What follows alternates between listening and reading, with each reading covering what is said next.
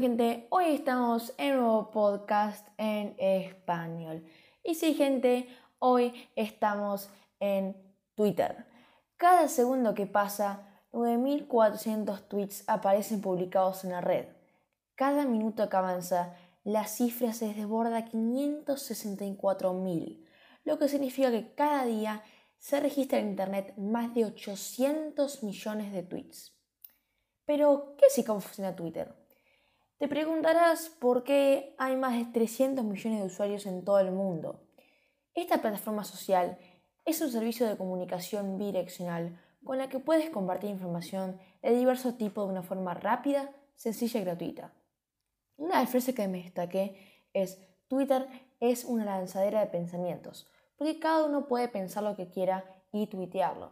Fue creada por Jack Dorsey y su equipo en 2006 la se inspira en el video de fragmentos cortos de textos de 140 caracteres hasta 2018, donde puedes añadir un enlace, imágenes, videos, encuestas o incluso un gift. Pero, ¿esta plataforma tiene un vocabulario en específico? Como Instagram tiene sus famosos posts o comentarios, Twitter tiene su vocabulario para hablar. En este caso, tuitero, tweet, trending topper, retweet, etc. Twittero es cada usuario registrado. Se representa con un nombre de usuario. Tweet es cada uno de los mensajes que se publica.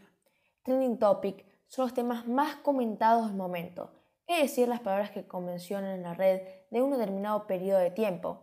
Y retweet es la republicación de un tweet lanzado por otro usuario.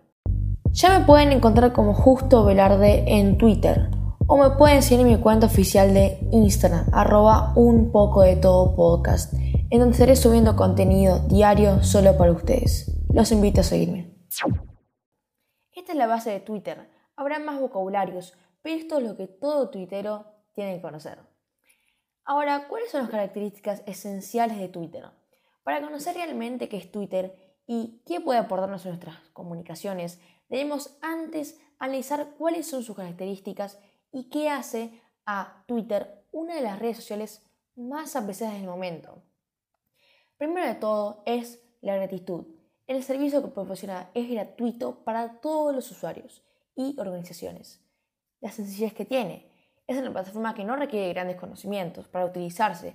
Basta con crear un perfil de usuario para lanzar en Twitter desde la caja de tuitear. Universal. Está disponible con más de 25 idiomas y puede accederse a él desde casi cualquier lugar del planeta. O sea que Twitter tiene esas sencilleces y más, ¿no? Twitter es una plataforma muy conocida, es una red social, pertenece a Facebook como Instagram también. Pero Twitter también tiene su lado oscuro, el hate. Eh, como recapitulando la frase, Twitter es una lanzadera de pensamientos. Cada uno puede pensar lo que quiere y tuitear lo que quiere. Ahora, si yo con 30 millones de suscriptores, pongo Donald Trump es una mierda, la gente que lo vea va a retitearlo, le va a gustar, va a comentar, y ahí se va a armar todo un hilo. Y va a haber hate, por supuesto. Entonces hay que conocer muy bien Twitter y hay que también estar prevenido de cualquier ataque, porque hay gente que no es buena en cada red social. Y en Twitter lo que pasa es que la mayoría de las cuentas de Twitter son abiertas no son cerradas como pasa en Instagram, por lo que hay que cuidarse aún más.